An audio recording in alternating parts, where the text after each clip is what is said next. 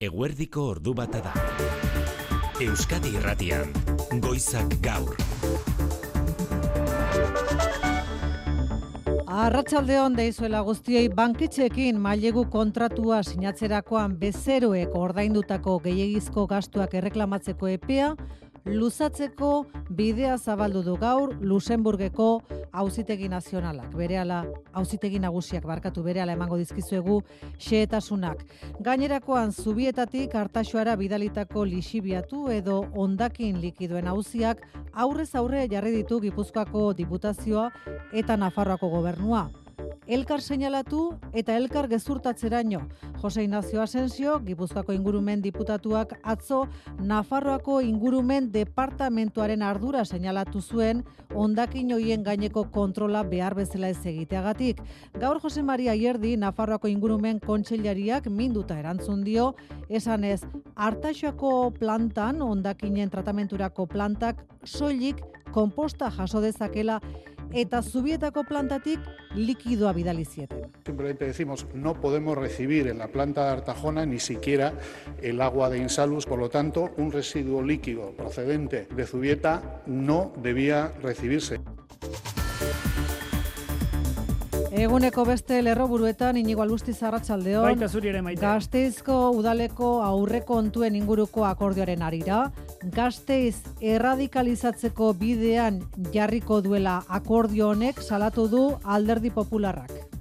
Una decisión inédita en nuestra ciudad que nos lleva a la radicalidad. En Vitoria, un cambio de rumbo radical. Maide Erretxebarria sozialista alkate izateko babestu zuen neurrian aserre salatu du gaur Ainoa Domaika zinegotzi popularrak udalak agintean diren jeltzalek eta sozialistek aurrekontuak EH Bildurekin adostu izana. Koalizio subiranistak bitartean nabarmendu du akordioaren ondorioz 6 milioi euroko hobekuntza izango dutela aurrekontuek gizarte politiketan etxe bizitzan edota klima larrialdian. Rozio Bitero EH Bilduren bozera maila gazte izan. EH Bildutik akordio positiboa lortu dugu. Herritarren bizibaldintzak hobetuko dituena eta sakoneko proiektu eta politika berriei bidea irekiko diena.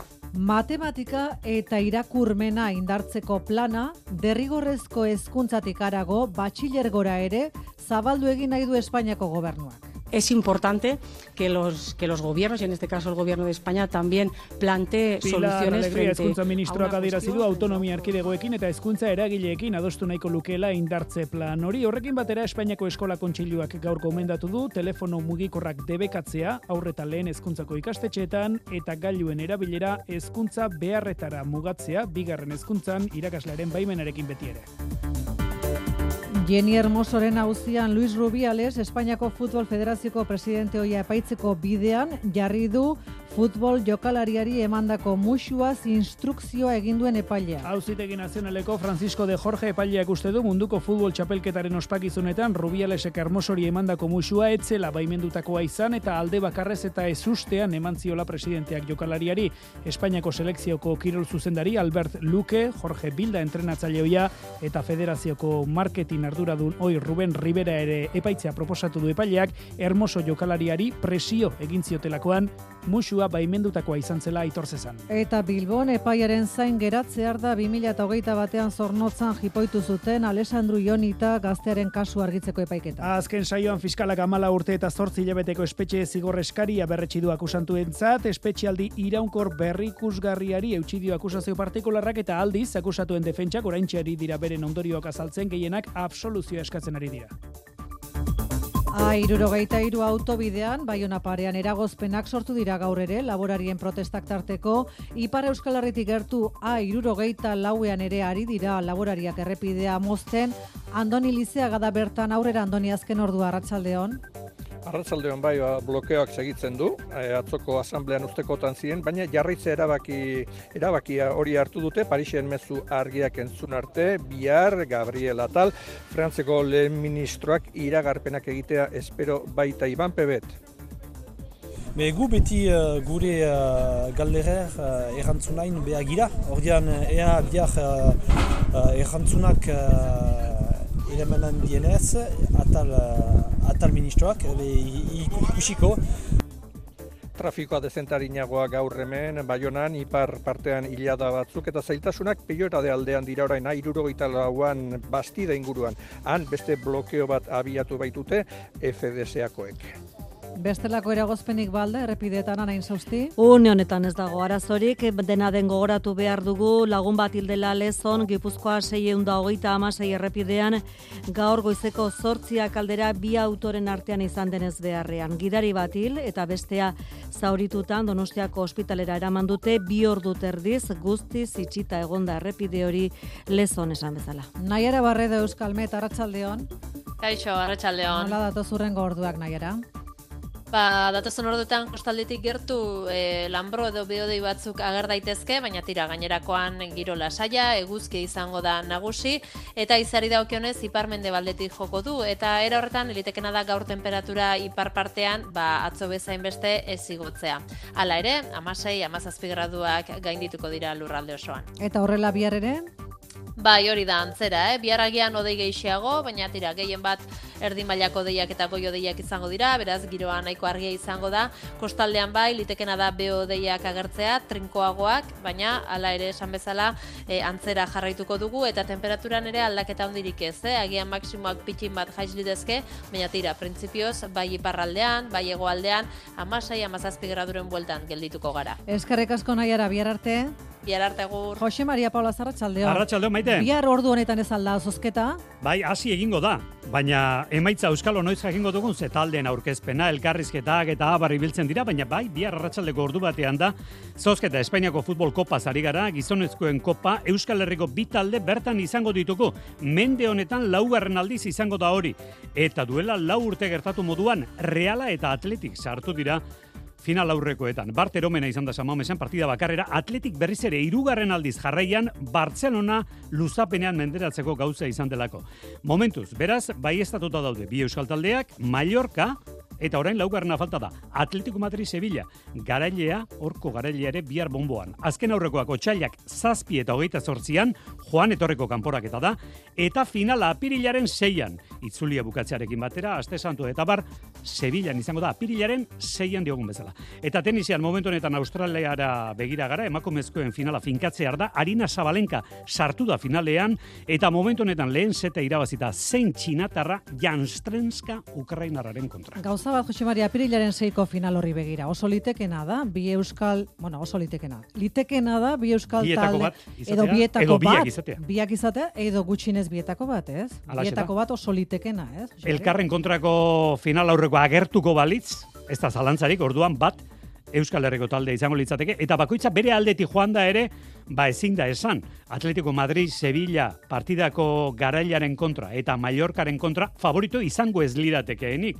Hemen kantxaren eragina eta bestera bateko izango da bigarren partida etxean jokatzea komeni. Hori da behar bat eskatuko luketena, baina aipatu ditugun talde hori baino gutxiago ez dira. Argi dagoena da, bihar biak izango direla zozketa. Bihar biak zozketan, hasi ordu batean, baina diogun bezala emaitza gero beranduxago jakingo da. Ordu biterdietan kultur leioa, kulturan e, urteurren borobila izango du aurten de feria, artestenikoen donostiako jaialdiak hogeita mar urte manu etxe sortu. Bai, kaixo maite, antzerkia, dantza, zirkua, urtero arte estenikoen eskaintza zabala ekartzen du deferia jaialdiak eta gainera estrenaldiak ugari. Donostiara etorriko diren ikuskizunen euneko irurogei estrenaldiak izango dira, horietako batzuk mundu mailakoa gainera. Aurtengo gaia utopia izango da eta Italia herrialde gonbidatua. Norka txapuso, deferia jaialdiko zuzendaria.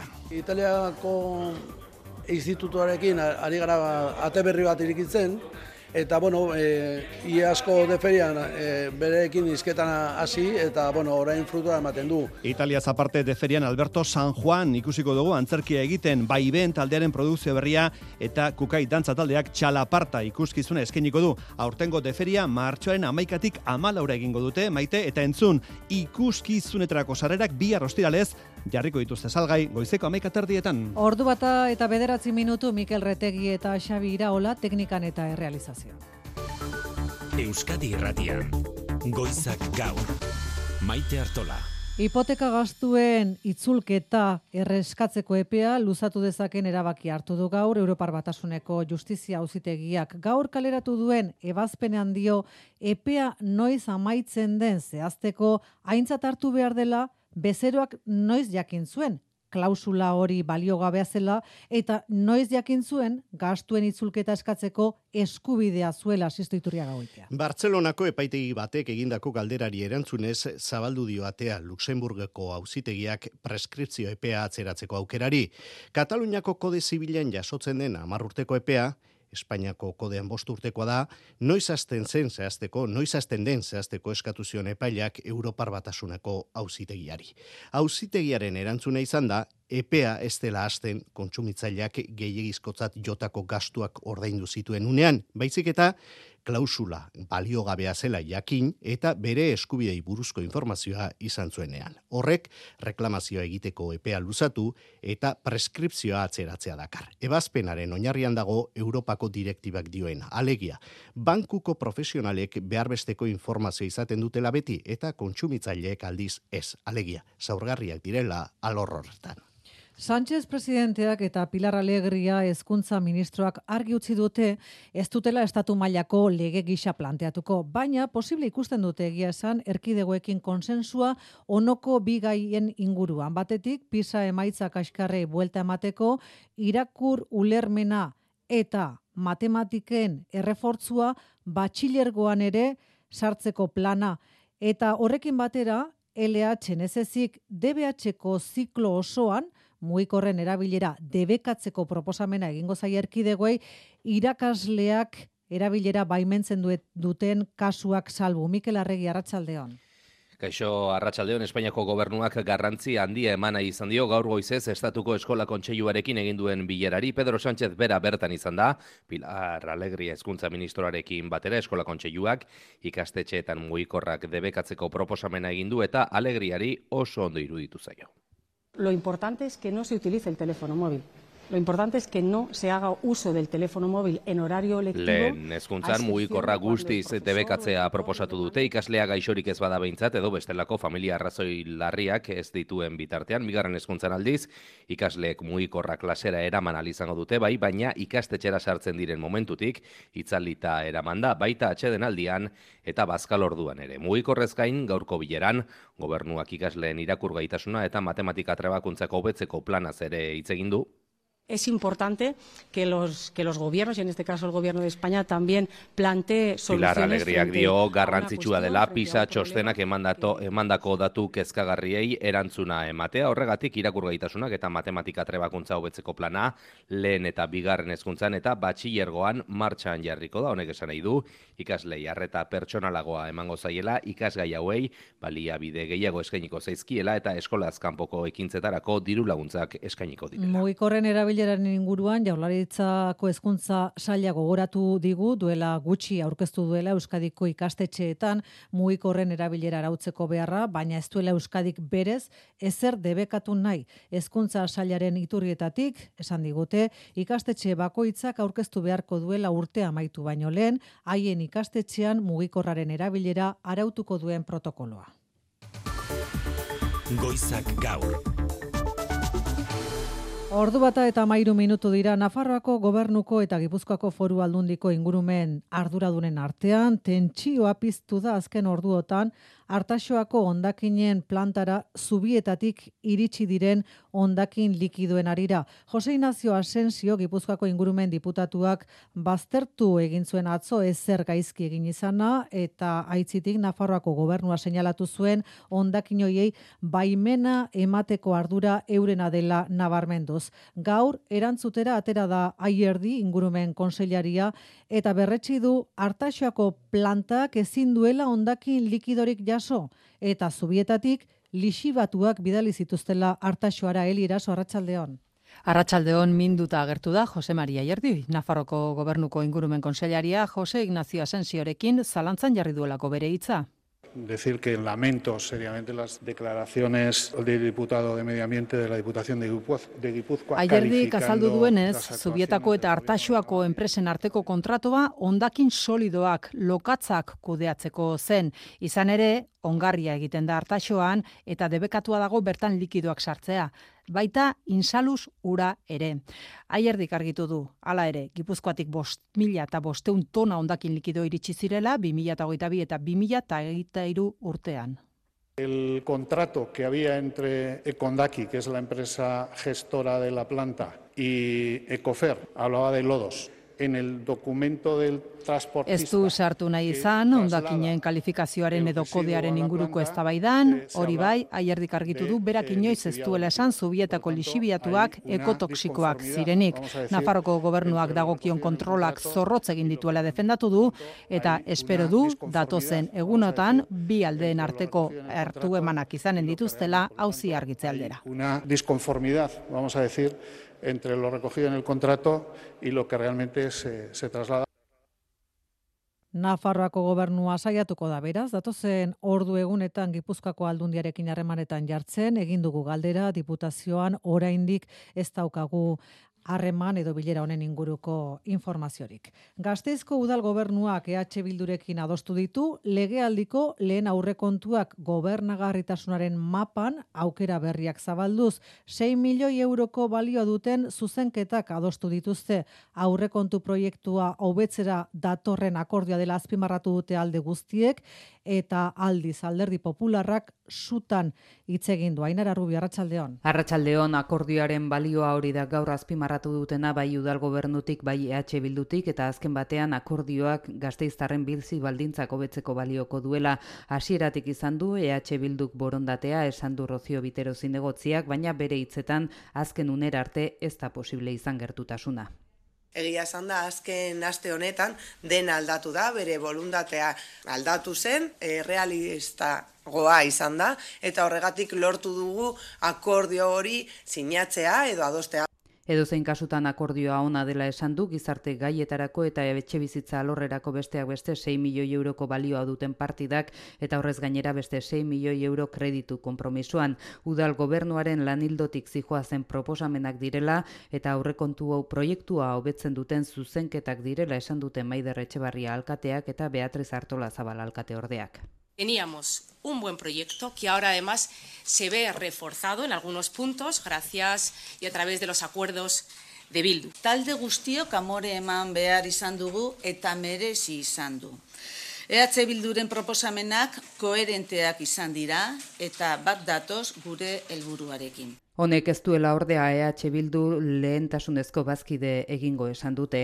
Akordioarekin oso kritiko alderdi popularra Maider Etxebarria alkate egin dutenean gazteiz erradikalizatzea leporatu dio Ainoa Domaika Pepeko zinegotziak. Una decisión inédita en nuestra ciudad que nos lleva a la radicalidad en Vitoria un cambio de rumbo radical. Eta PSOEk EH Bildurekin adosteko duen estrategiaren baitan kokatu du. Elkarrekin Podemoseren nahi gabetuta azaldu da eta salatu du hauteskunde giroan bapatean EH Bilduk akordiorako borondatea azaleratu duela. Urdaibaiko Guggenheim proiektuaren aldeko apustu irmoa berretsi du bestalde gaur Leixuri Arrizabalaga Bizkaiko Foru Bozera Maleak egitasmoa duela masi urte baino aurreratuagoa dagoela dirazi du eta abiadura handiko trenaren proiektuarekin alderaketa eginez hainbeste estela atzeratuko espero du. Orduko egoera eta oraingoa zeharo desberdinak direla dirazi du, orain besteak beste transizio ekologikoari ministerioarekin akordioa sinatuta dagoelako eta diru partidak ere zehaztuta busturialdearentzat mehatxua ez baino aukera bat da Urdaibaiko Guggenheim proiektua Leixuri Arrizabalaga arlo ekonomikoan bultzada behar duelako, ingurunearen arloan e, bultzada behar duelako baita ere, urnornikuntzan, eta bar, eta e, nik uste dute lehentasunezko eskualde e, onartzen bada, e, guen ibairen e, proiektua baitan kokatu daitekela oso modu egokian eta honek ere lagunduko duela. Ez eskualdeari, e, lurralde osoari. Elkarrekin bairen izenean bere hautagaitza aurkeztu du gaur miren gorrotxategik durangon sumarra aipatu gabe sumarri erantzunkizunez jokatzeko eskatzen dio Podemosek legebiltzarreko hauteskundetara elkarrekin joateko modua egin dezaten. Sumarrek ordea, gorrotxategi ez dela konsensuzko hautagaia nabarmendu du urtzi gartzi arratsaldeon. Arratsaldeon sumarra ipatu gabe gorrotxategi kardura gabetzat jodu Jolanda Diazen alderdiaren esanetan ez duelako Euskal Ezkerra espazio plurala dela onartzen eta bizi dugun ziklo politiko berriaren aurrean espazio batua eta indartsua behar dela dio. Horretarako baino ezinbestekoa da erantzunkizunez jokatzea.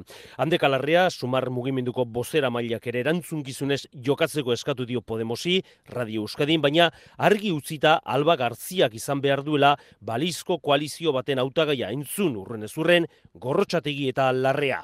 Podemos ari dala, erantzunkizunez eta esku zabaltasunez jokatzen. Hori bai, erantzunkizuna eta esku zabaltasuna espazioa indartzeko formularik onena lortzea ez da Podemosen ardura besterik ez. Ezker eraldatzaren espazio politiko osatzen duten eragile guztien egin beharra. Ez da pertsonalismoaren gauza bat, baizik eta analizi politiko desberdina daudela eta guk giurea ari gara defendatzen. Ezkerreko gobernu bat benetako aldaketa mm, bermatu dezaken bakarra Podemos dela iritzita, PSRen eta EH Bilduren aurka ere jodu gorrotxatekik, balizko itunen ekuazioan EH sartzeko Peio Otxandianoren asmo ez esan du, Felipe Gonzalezen koalizio handiaren proposamena bezain, txarra dela alderdi subiranizarena.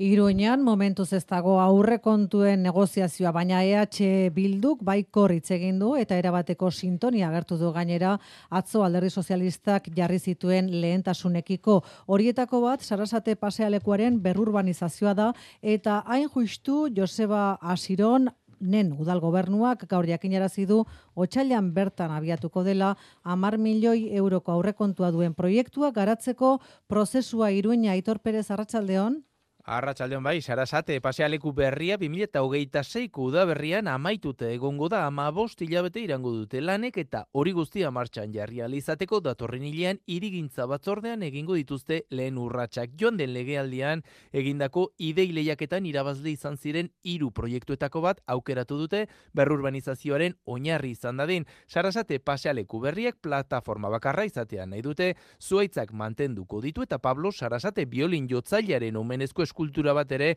jarriko dutela aurreratu du Joseba Asironek. Iruñeko alkateak adierazi du hiri erdigunea era batera aldatuko duen proiektu atzean babes zabala dagoela. Proiektu hau kontsentsuaren emaitza dela udal honen gehiengoa ordezkatzen dugunon arteko adostasuna gutxienez. Eta udal gobernua eta PSNren arteko adostasunera biltzeko gunbitea ere luzatu die UPN eta PPRI. Prozesu abiatzeko ezinbesteko baldintza ordea aurrekontuak onartzea da, bada zentzu horretan lasai mintzatu da asiron, zentsura mozioa albidatu zuten negoziaketen ondotik, lau alderdien arteko sintonia erabatekoa dela dio eta lentasunetan adostasun zabala dagoela. Ordu bata eta hogeita bi minutu dira, ez usterik ezean amnistia legea datorren aste artean bertan onartuko du Espainiako Kongresuaren osoko bilkurak terrorismo delituak hainbat kasutan legearen babespean jarri izanak eragindako eztabaida politikoaren ondoren Grande Marlaska barne ministroak gaur ziurtatu du konstituzioaren araberakoa izango dela kongresuak onartuko duen legea.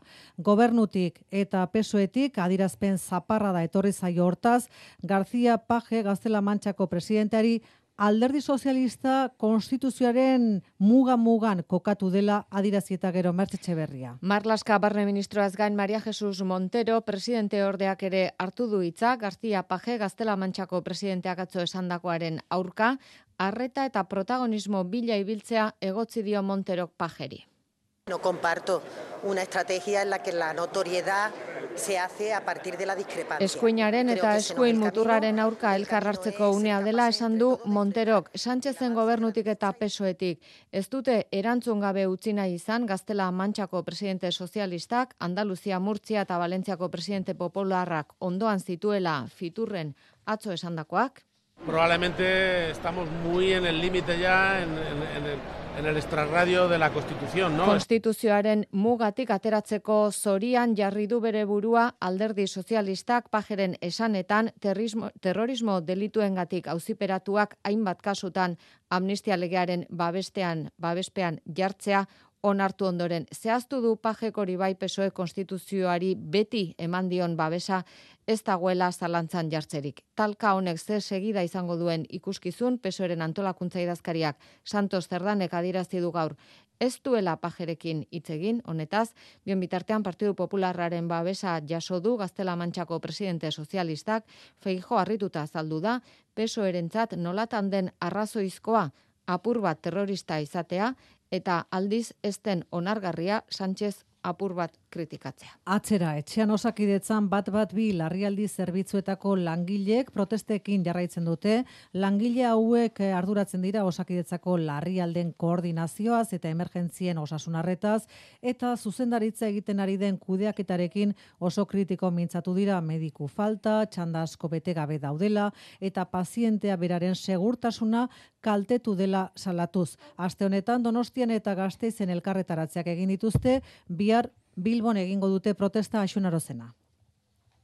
Bai, eta adibide modura, gazteizko zentro koordinatzailean gertatzen dena jarri du, Ruth Askasibar, emergentzietako medikuak eta ESK-ako delegatua denak. Gazteizere, udaratik, gazteizko zentro koordinatzailean medikuri gabeari dira lanean. Horrek zer nahi du, ba, zerbitzu minimoetara ez gara iristen, ze zerbitzu minimoak esaten du, Gazteizko zentro koordinatzailean mediku bat eta erizain bat egon berdala asteburutan eta astean zer e, gutxienez mediku bat. Ezin dugula horrela jarraitu. Gernikako ziu mugikorrea medikuri gabe egon direla asteburuan, laudion gauza bera astebarruan edo bermion gaixo batek berrogei minutu behar izan dituela medikuak hartatzeko. Ezin dela egoera onartu, lan baldintza egokiak ez dituztela eta bat bat bira deitzen duenak behar bezala hartatu gabe geratzeko arriskua duela.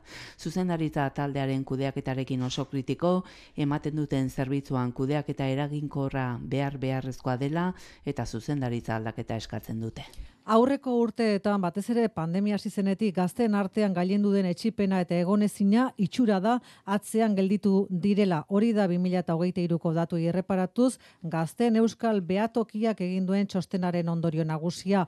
Aldarte aldaketa horren atzean zer dago?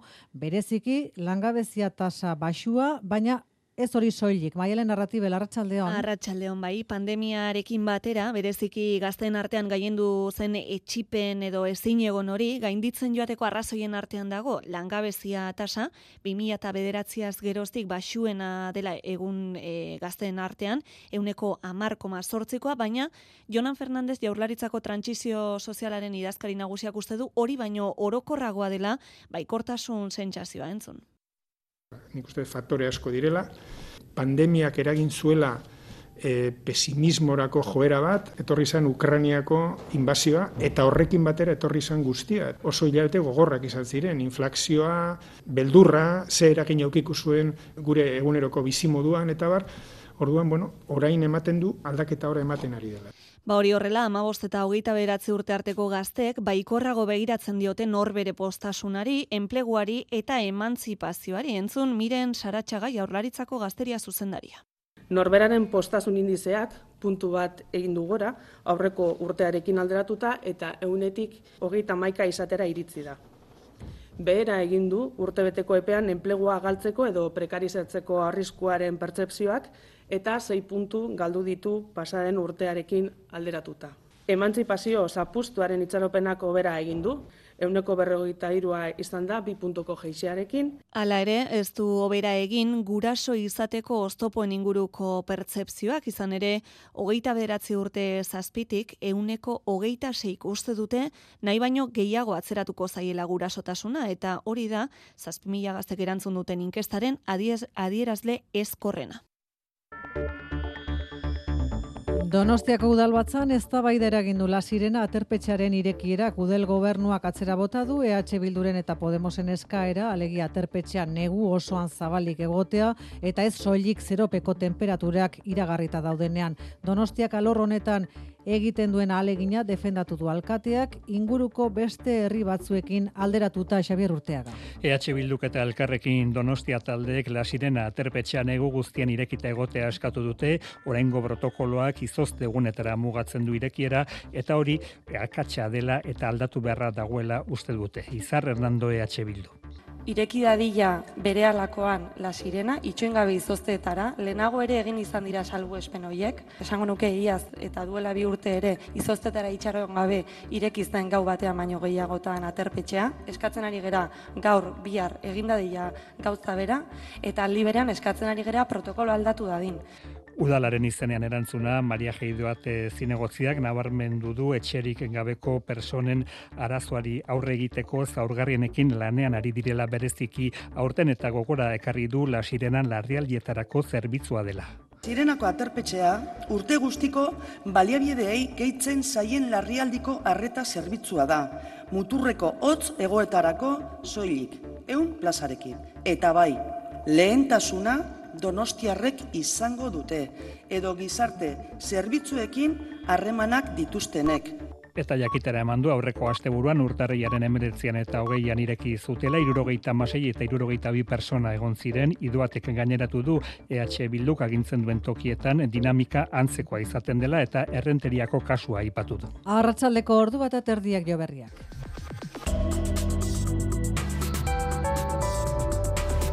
Euskadi Irratian eguraldia eta trafikoa. Errepidezaren nagusitik hasita Luis Eron Arratsaldeon. Arratsaldeon eragozpen bakarra uneotan segurtasun sailaren arabera Bizkaia 6 bi bost errepidean arrankudiagan Bilbora bidean auto bat matxuratuta dago herri batean trafikorako traba eginez. Eguraldiaren pronostikoa Euskalmeten eskutik. Datozen orduetan kostaldetik gertu lanbro edo beodei batzuk agertuko dira, baina gainerakoan eguzki izango da nagusi. Ipar mendebaldeko aize ibiliko da eta gaur temperatura ipar partean agian ez da atzo bezain beste igoko. Hala ere, amasai amazazpi graduak gaindituko dira lurralde osoan. Beraz, oraindik ere balioneko epelak neurtuko dira eta odoi batzuk salbu oroar eguzkitzu egongo da. Sexu indarkeria da nire lagunak nire eza ez errespetatzea esnatu nintzenean gorputz osoa minbera nuen. Nik nuen nahi, baina nire laguna da. Kontzientziazio gehiago, sentsibilizazio gehiago, isiltasun gutxiago. Deitu bederatzieun, sortzieun eta berrogei eun amaika telefonora. Lagunduko zaitugu. Berdintasuna justizia eta gizarte politikak. Eusko jaurlaritza, Euskadi, auzolana. Ez itxaron gehiago eta eman urte berriari asirarik onena.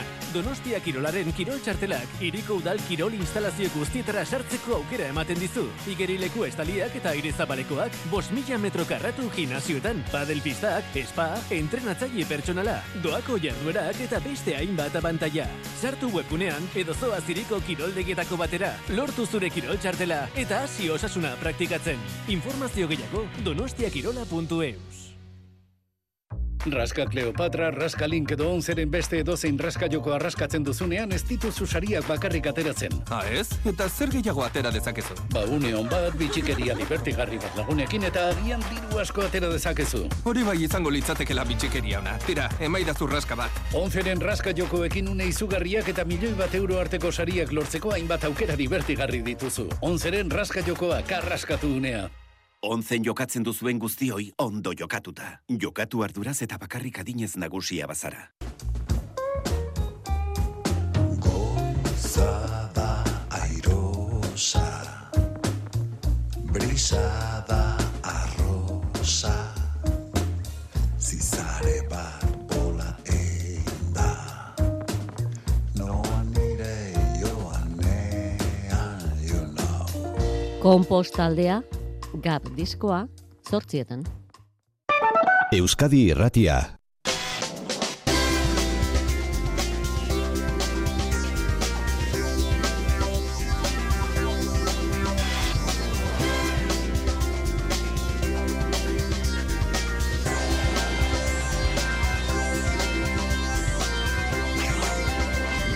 Euskadi Irratian, Kirol Legez. Ordu bata eta hogeita mairu minutu, ea asmatzen dugu zerrekin hasiko zareten. Jose Maria Paula Zarratxaldeon. Arratxaldeon, bai, aktualitatea gala ala aginduta, preso gaude egi esan eta eta gustora barruan gainera, bi euskal futbol talde notizia izanik, gustagarria da hori lehen lerrora egartzea Espainiako futbol kopako final aurrekotan, Reala eta Atletik sartu dire eta mende honetan, bi euskal talde final aurrekotan sartzen direla gizonezkoetan, laugarren aldiz, gertatuko da. 2000 eta lau bost denboraldian osasun eta atletik sartu ziren. 2000 eta emeretzi eta hogeian atletik eta real. Orain gertatu den bezala. Iaz osasuna eta atletik. Karo, final aurrekoetan gaude. Eta final aurrekoak orain joan etorriko partidara erabakiko dira. Otsailaren zazpian eta hogeita zortzian zozketa bihar da. Finala Sevillan izango da apirilaren zeian momentuz eh, realarekin eta atletikekin batera Mallorca dago. Girona menderatu baitu bat Eta orain laugarrena falta dute, doluz jantziden Atletico Madrid Sevilla, Sevillako hiru jarraitzaile laino itxiarekin izan den auto istripuan, hile egin baitira gaur Madrila bidean zirela. Atletico Madrid Sevilla gaur gaubeko bederatzietan. Tenisean, finalera urratsa ematear da zentxinatarra. Bigarren setean ere aurretik da Jan Strenskaren kontra Australiako Open azari gara. Gaur urratsa eman duena Arina Zabalenka Bielorrusiarra izan da. Mallorcako txaliengeari begira jarraitzen dugu, gaur Felanitzen bigarren saioa dute, gaur debuta profesionaletan Diego Uriartek egingo du, Ken Farmarekin. Gorka Izagirrek gaur jantziko du lehen aldiz kofidiko mailota eta baita aberasturik ere berriz ere Euskaltele Euskadikoa. Europako eskubaloi txabelketak, bihar final aurrekoak, Danimarka, Alemania eta Frantzia, Suedia, saskibaloian zain jarraitu beharko duela FIBA Eurokapen aurrera egiteko Bilbo basketek atzo galdu egin zolako eta biharko Baskonia Valencia partiaren bezperan aurkeztu dute gaur joko antolatzaile berria Gasteizen, Theodor. Esan du Baskonia izaera nahi duela bere buruari itxastea. Biharko partida beraz, Euroligan, Baskonia, Valencia, Theodoren lehenengoa. Ongi etorri entzuleo garratxaldeon eta badak izue bihar zozketa egingo dugu Bilbon Bizkaia pilotalekuan larun batean altuna martija laso urrutiko etxea. Baina kontuz, guk partida bere momentuan altuna martija laso aranguren zenez, hor egin genuen galderaren erantzuna behar dugu. Lau hoietatik altuna martija laso aranguren zenbat diren gutxienez, behin binakako finala jokatu dutenak. Bueno, gaur prentsari begiratu bat eman eta Euskal Herrian zera ikusten da gara. Williams Tarrek eromenari ateak zabaldu dizkiote. Korreo, estasia, gainezkaldia, deia, eskerrak etorria izen Iñaki. Iñaki Williams atzo iritsi zelako korrik eta presaka abidjandik. Han jokatzen ari baitzen Afrika kopa. Eta berria, partida historikoa hala izan da, eta horrelako asko bizitakoa da, aritz gailazte gure lankide Arratxaleon, aritz? Arratxaleon, Jose Mari. Bueno, ze esango dugu, itzela izan dela, hitz batean bart eh, eh, bukatu den oso berandu bukatu den partida hori, ez? Bai, ekaitz eh, perfektua izan zen eh, Samameseko, osagai guztiak eh, izan zituen, eh, norgeiagoka jokatu zuten eh, Samamesen, Espainiako koparekin eh, lotura berezia duten, eh, bi talde handi, nor baino nor eh, ikusi genituen, final erdietako, Txartelaren bila, katedrala gainezka, bero-bero, Barsaren joko lasai eta landua batetik, atletikek eh, daukan bizitasuna aurrean, golak, akatsak, eh, luzapena, emozioa, tentsioa, galtzeko beldurra, eta Iñaki Williamsen 6.000 kilometroko bidain eketxua, gol erabakigarria sartzeko. Azkenean, Samamesek estanda egiteko.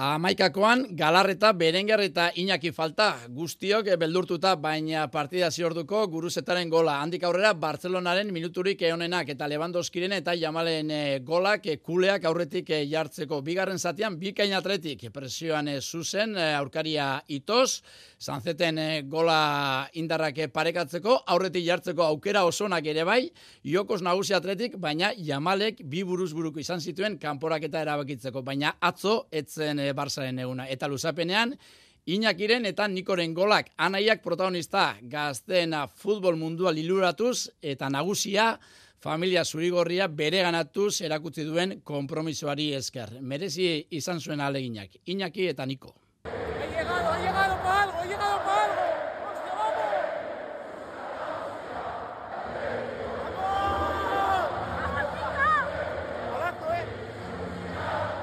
Bueno, bazkenean lau eta bi, bosgarren aldi zerrenkadan atletik eh, kopako finale erdietan, eta hori bezain garrantzitsua edo garrantzitsua hua Josemari, jarraitzele zurigorriek inoiz ahaztuko ez duten gau eder baten biaramuna gaurkoa. Eta ez da, egi esan lehen da bizikoa lehen ere gogoan garri askoak bizitakoak dira, bereziki barsarekin azken aldi honetan kopan. Bueno, mende honetan atletikek amargarren ez jokatuko ditu final aurrekoak. Datua da hori, 2000 eta batetik ona. Eta esan dugun bezala, Euskal taldeak final aurrekoetan bat baino gehiago, bi hain justu laugarrenez mende honetan. Eta mende honetan, amalaugarren aldiz, gutxienez euskal talde bat final aurrekoetan sartzen dena. Kaso honetan, bi izan dira, zozketa, bihar izango dugu, eta, bueno, gareitxu honetarako jakingo dugu, emaitza zein den. Fitxaketak ere bai, neguko fitxaketa aldian gaude, ez dakigu lehen talderako edo bigarrenerako, atletikek atzo 2 milioi euroko klausulo ordaindu eta osasunako Adama Boiro fitxatu du. Eta arrobiari begira reala gaur berri eman du Luka Petrovic, entzun ondo, amabost urteko jokalaria erosi diola aika solna talde suediarrari. Bueno, aktualitateko leio itxiak zabaldu egin behar ditugu kanpoko aire fresko hartzeko. Gaur Keniatik dakarkigu asteko gaia Patxi Briñon etxezarretak. Arratxa Leon, Patxi? Arratxaldeon. E, gai freskoa eta berria dakarki guzu, baina triste xamara ere bai. Keniari buruz hitz egin behar dugu. Kenia atletismoa, maratoilari handiak, alturako prestaketa eta hori guztia. Baina galdera bat ere bai, patxi, dopinaren paradisu alda Kenia? Bai, kasuak biderkatu dira azken asteotan. Urtarriaren amaikan, Sara Txeptxirtxir Keniaka izan da lasterkali ofizialetan parte hartzera debekatua izan den azkena, dopin kasu batengatik. Zigor hau errealitate baten ispilua da, Kenia dopinaren paradisu bat irakatzen ari da azken urteotan, eta ez bakarrik Kenia jentzat, atzerritar asko, Europea jakeien bat, ara joaten dira e, neguko prestakuntza ikastaldiak egitera, eldoret eta iten egien eskualdean, hor Kenia mendebaldean antolatzen dira ikastaldi gehienak, biltzen dira munduko maratoilari oberenak, 2000 metro gorako ordoki batzuetan, temperaturako araino gozoak baitira neguan, bi fenomeno ezberdin bereiztekoak dira, mundu guztiko kirolarientzat eraikiak izan diren guneak, eta keniajentzako bakarrik eginak diren entrenamendu zentroak, keniajentzako zentro horietan, jakinara duela urte batzuk orain dopina barneratua eta orokortua den ohitura bat dela, entrenatzaileek atletak bata bestearen gandik aislatzera bortsatzen dituzte eta produktu debekatu batzuk hartzera behartzen dituzte. Gainera, zentro horiek usu mendietan galduak dira, zonalde txikietan, eta alata iregatzeko biderik ez da, edo sendra txak batzuetatik pasatu behar da, beraz, antidopin agentzia mundialeko langilentzat oso zaila da ez usteko kontrolak burutzea alako tokietan. Bueno, atzerritarrak e, Keniara joaten dira, hango baldintza inguru giro, natura, altura eta horrelako baldintzak hartzeko euren prestaketarako, baina beste metodo batzuk ere imitatzen hasi aldira orain, atzerritarrak. Bai, baina pixkat desberdinki, badakizue mundu mailako lasterkariak haien etxet, haien etxetik joaten direla, e, joaten direlarik, ba, non diren, zehaztu behar dute e, antidopin agentziari, ba, keniara ikastaldiak egitera joaten diren atleta maltzur batzuek, ba, elbide faltsuak edo iruzurtiak emaiten dituzte eskualde horretan, karrikek izenik ez baitute eta etxeak zenbakitik ez, eta hortaz aprobetsatzen dute. Eta hori eginez, ba, minutu edo ordu batzuk irabazten dituzte, eta anartean, ba, haien gorputzean bigarren produktu bat injektatzeko, edo haien odola diluitzeko denbora irabazten dute, dopin produktua eskutatzeko.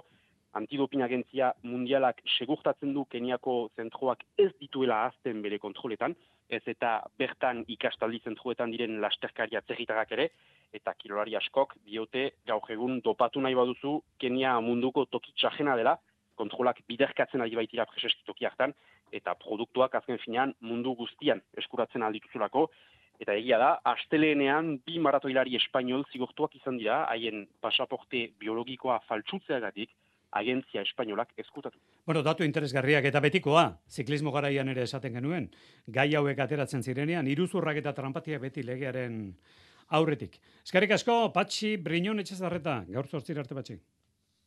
Aio. Berriz ere aktualitatean, atzoko egunari begira, saskibaloia FIBA Eurocup, ba ez du urratxe eman zurne Bilbo baskete gurrengo batean beharko du. Galdu egin baitu Alemanian Jonander dela, hoz?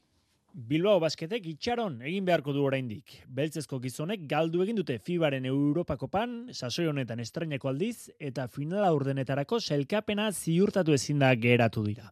Jauma Ponsarnauren etaldeak kale egin du amargarren orgeagokan, eta horrek ez du ilundu bizkaitarren txapelketako jarduna, baina eten egin du orain arteko ibilbide ezin distiratsuagoa.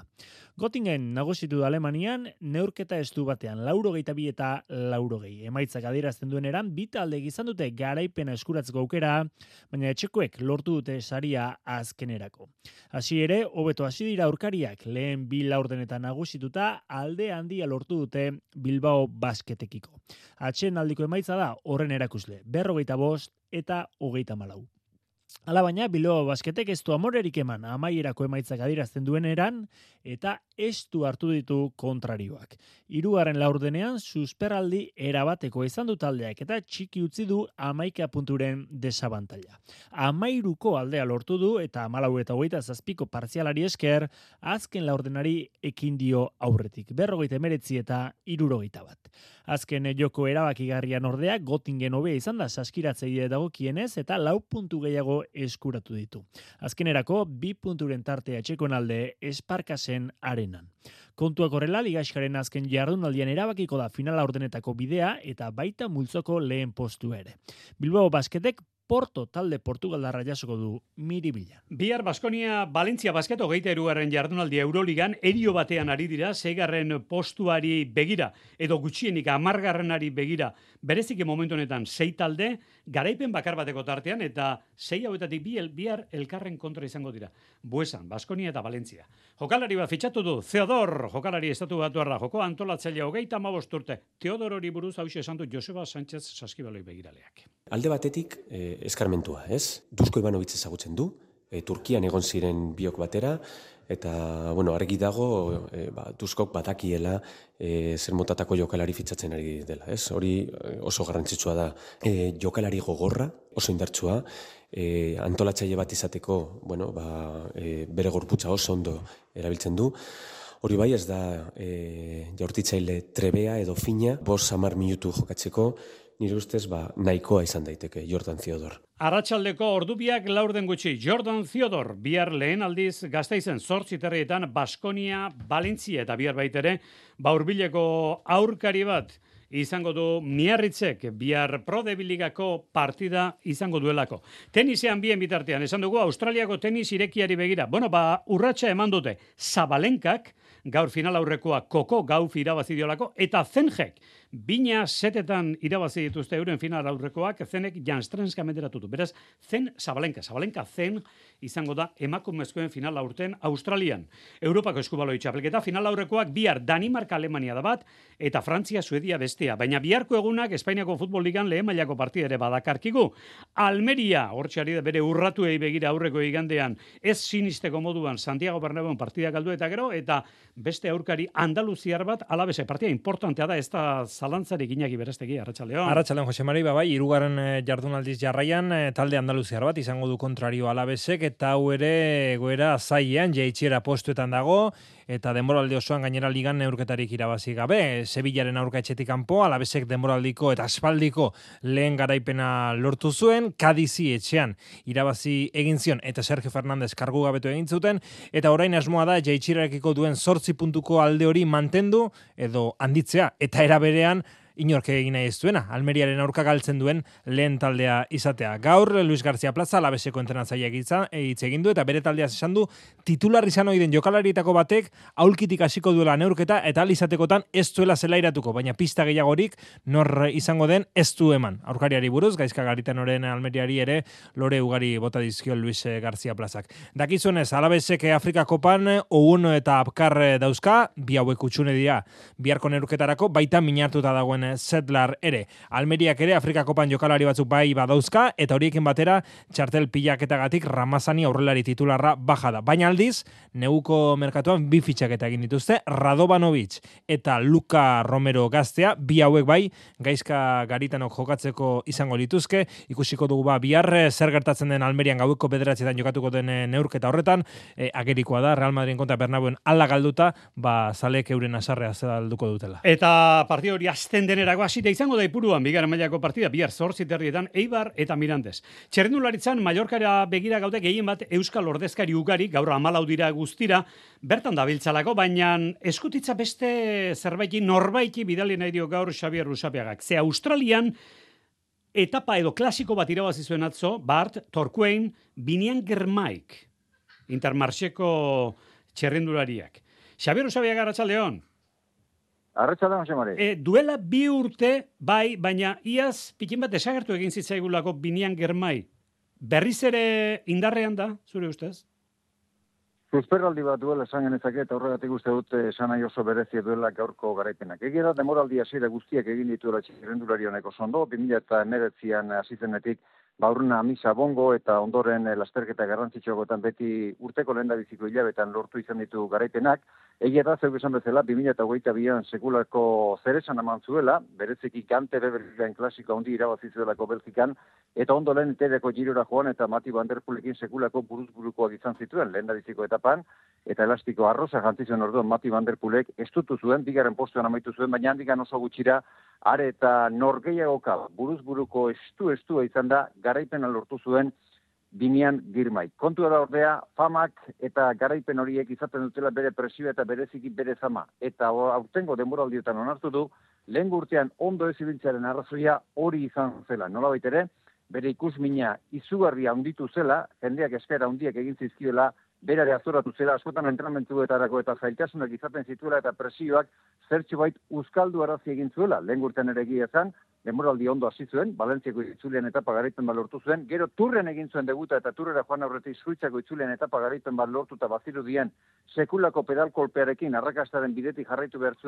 baina triste bilitzen. Bere gorputzaldirik onenetik urrun xamar eta demoraldi amaieran ere etzen bat ere guztu bili girmai. Beraz, bere argia eta diztira, zertxo bait itzali egin ziren. Aurten ordea, demoraldi hasi baldin badu hasi, down under itzulian, lehiatutako sprint gehientsuenetan aurreneko postetan ebili da, aurreneko sortzietan zailkatu da, berak eh, ala nahi izan duen ekasuetan, eta munduko gizonik azkarrenetariko batzuekin ere leia estua izan du, eta gaurko garaipenak erakusten du, badirudi, iazko tristuraldiak eta aztu, eta berriro, eritrarra, oraindik hogeite iru urte dituen eritrarra, arrakastaren bideti dela, eta ala nahiko genuke txirrendularitzak horrelako gizona behar ditu, bereziki, bera intrebea den klasikorik handinetarako. Gaur goizaldean izan da hori Sufkoaz klasik, eh, klasikoaren irugarren ekitaldian, bigarren bibian, irugarren Corbin Estron.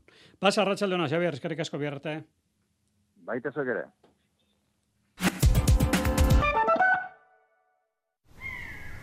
Estaldura!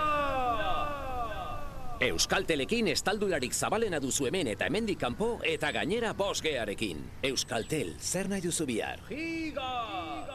Entzuna, orain eskuratu beste linea bat giga mugagabeekin doan. Aldatu Euskaltelera amazazpi berrogeian dendetan edo euskaltel.eusen.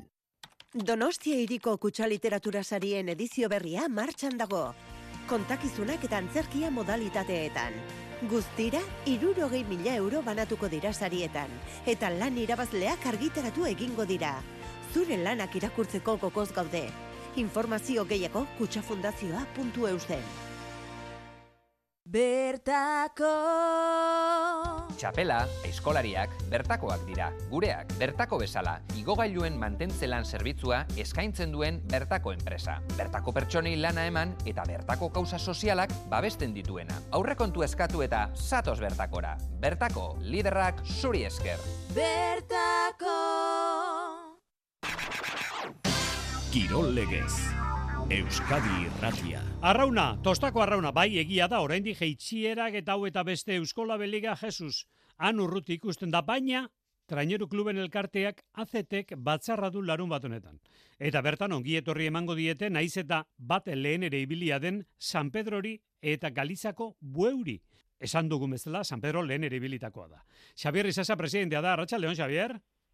Bai, kaixo, arratsaldeon. Egutegiaren berri izango duzue, larun bat honetan, e, ze beste kontu pixka bat e, pentsatzen dut zuek ere gustora berriz ere, ba bueno, untzia undiekin pultsu hartzea, ligari, denboraldiari, horretarako guztirako, ba bueno, bereziki zuentzat ere berezia da, larun bateko batzarrau, Xavier. Bai, egia zan bai, ez, azkenian izango gaia bazkideak, berriro, Euskola Beligakoak, eta hortik abiatuz, ba, bueno, ilusioarekin, ez? E, urararako eta ligarako, eta bintzat, ba, bueno, bai, e, estrukturaki klubaren zat, a ber, a ber, urte tepolita ateratzen den, eta bintzat, arrolari entzate bai, ba, bintzat, bai, goi maian egoteko aukera hori izatea bai, ba, bueno, ba, e, e, garrantzitsua da, ez? Bai, temoralki eta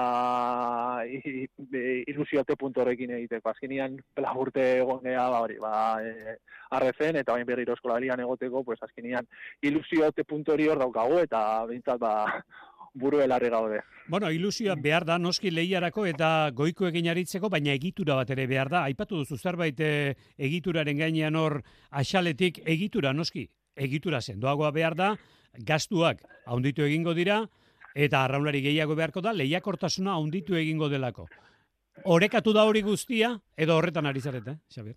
Bueno, horretan ari gara, horretan ari gara. Azkenian gu beti, bueno, gure helburua edo gura bia puntua da, estrukturaki, ba, klua ondo osatzea edo egokitzea, ez? Hori da gure asmoa eta hori gero ja usten dugu, bueno, ba kirol arloan edo kirol emaitza ba ondori bat direla, ez? Orduan horretan ari gara eta ez gera i- i- itxutzen ere ze hori, ba euskolaben egotea edo ez, edo maila, bueno, azkenean helburua da mailan bat ematea eta bakigu ba ze suposatzen duen egotea ba goi mailan eta bueno, e, galiziko bidaiak, e, baso zuen moduan, ez? Eta asko igotzen da eta bueno, azkenean asteburuak gogorragoak izaten dira, ez? Arrezen baino. Bueno, tostako arraunak bukatzera noa, e, etxeko arraunlariak behar ditu, eta dakigunez, naiz eta hori martxoko batzarren batean edo eztabaidatuko den, e, etxekoak gero eta gehiago beharko dira indarrean sartu nahi diren arau horiek sartzen baldin badira behintzat. Alde hortatik ondo jantzita dago San Pedro etxeko arraunlariz, Xabier? Mm, a ber, e, o, e, momentuz bai, orain azkenian e, txokororariak ditugu, e, helburua da ekilu izatea, horretarako gaude lanean, baina bueno, e, argi daukaguna da, te pazientzia puntu izan behar degula, ez? Egia da piko plan hori ja da, lau posturtetik ja hor daukagula, baina hori, e, arrobiko arrolariak izateko, pues, hori, izan behar da pazientzia puntu bat, gero bai bakizutenak ez dira iritsiko goi mailara, baina asmoa eta eta helburua hori da. Ba, azkenean badakigu, bueno, te polemika, ez? E, komilen artean dagola, ez? Arrobiko asunto hori, baina eh, nik uste ez da ikusi garre bai arrobiko bost, sei, ez, ez, ez gerala arramundua pegatu behar pekantitateko pugaikin, eta hori ez azkenean da zerbait, te klubak bai e, bideragarriak izateko, ez? Arramundu honetan. Ez da kontu bat e, izorratzeko ez dakin hori, edo hau, hau esateko. Azkenean uste dala puntu bat natezan, ba, ba klubak edo arraunek arteak izateko e, bideragarritasun puntu bat, eta gero bai azpiko alarron e, lan horren ordaina, ba, bintzat e, ikusteko, ez, o bintzat islatzeko arraun munduan, ez, nik uste ikusi behar dara horrela, ez, azkenean beti gaude oso enfokatutak Euskola Beldiga ez dakiz zer, eta nik uste pixate arraun mundua bai ikusi behar dela bizkat, ba, estrukturaki eta horregatik arrobiko lana usten dugu, pues, nik uste dut bidegarritasun punturi izateko ba, garrantzitsua dela. Xabier Isasa, San Pedroko presidentea, oso eztabaida interesgarria da, mai gainean jarri duguna azken galdera honetan, bueno, seguro asko denboraldian zer, eta zer esanik ez, martxoko batzarrean eta indartu eta sakonduko dira. Zorte izan ezazuela, eta ongi etorri berriz ere, Xabier, eskerrik asko. Bale, ba, bale, zure, eskerrik asko, bai, agor, agor, Gipuzkoatik Bizkaira jo behar dugu. Gipuzkoan bostuntzi, San Pedro iritsi berritan. Bizkaiak bost ditu, Bermeo, Zierbena, Ondarroa, Kaiku eta Lekeitio. Isuntzako, bueno, zer ez da isuntzan. Kirol zuzendari gisa hartuko dugu Josu Aboiti. Zarratxaldeon, Josu? Bai, arratzaldeon. Bueno, demoraldi berri bat badator, batzar berri bat badator, datorren larun batean, ze kezka, ze jakin nahiko luke momentu honetan, Josu, ez dakit, egutegiari buruz, diru kontuak nola dauden, zer jakin nahi duzu, zer dakizu momentu honetan, Josu? Bai, nik gehien bat eh, estropadak, ez da, apur bat zeilan egutegi zelan gelditzen dan, apur bat planifikazio itxeko, hortik, ez da, diru asuntu gehien bat ez dut eruten, hori eta gero bai, ze, ze, ze temperatura edo ze, zer dagona kluben artean, ez da.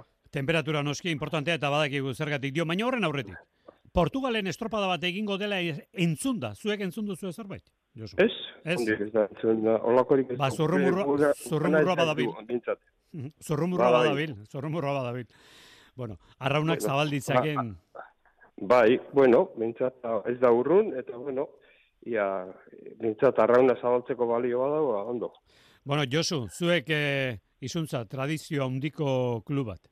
Eta tradizioak eskatzen du arrobiak piezak ematea. Zer modu zaudete alde hortatik? Lekeition. Bueno, o, momentu honetan goi mailan ah, ez daukauz gehiagi, azkenean jentea ondara tira eta tira urte askotan, eta beti falta izan da gazteak, falta izan dira, eta on, ba, bueno, momentu honetan betika osasuntzu gauz, juvenilak hor daukauz, amazotze juvenil, eta bueno, horren zain gauza klubian. E, senior mailan ah, ba, amar dagoz, eta bueno, e, utziko hu, utziko hu, ba, pare bat urteina, bintzat, e, honek etorri arte, ba, goi mailan alba da, goi mailan da bezelan, ba, ikusiko dugu, baina principio oso, osasuntzu beko aldetik. Bueno, izuntza da besteak beste klub bat eh, kupoak haunditzeko inolako eragozpenik izango ez lukeena, berak ere herriko eta klub bertan osatutako arraunlariak badituelako. Baina, bueno, entzun dugu, momentuz behintzat, e, ez dela martxoko batzarrera arte gai hori larun bat honetan, zapatu honetan ez dela aztertuko, ez da, Josu? Ez, ez, hori, holanda, holanda. Principioz ez da atarako, ez da boskatuko, eta horra txik esan do, ba, bueno, ba, temperatura hartzi, ez da, ba, bueno, klubako txan ipitzat dut horra gero baskaria da hola, eta hor ba, apur bat bakotxak beren keskak edo beren nahiak ah, botako da bela. Seguro esko bazkaldu eta gero arazoak baldin badaude konpontze errazago izango da bazkaldu Hori, hori baina. sigur, hori sigur, hori sigur, ja asamblean entreke diru asuntu eta egutegi eta hor bai apur bat nipetzat dut egongo da, gora bere egongo dela, eta bueno, horre bukatu eta apur bat bazkalduta gero, ba, errazago izango da. Bueno, temperatura hartzea zioen Josu Aboitiz, izuntzako kilo zuzendariak hori da hain justu guk ere, naiz eta urruti dagoen liga nagusia, gaur, gizonezkoen liga nagusia, gaur egin nahi izan duguna, temperatura hartu datorren larun bateko batzar horri begira. Josu, eskarrik asko eta aurren arte. Bai, eskerrik asko zuri.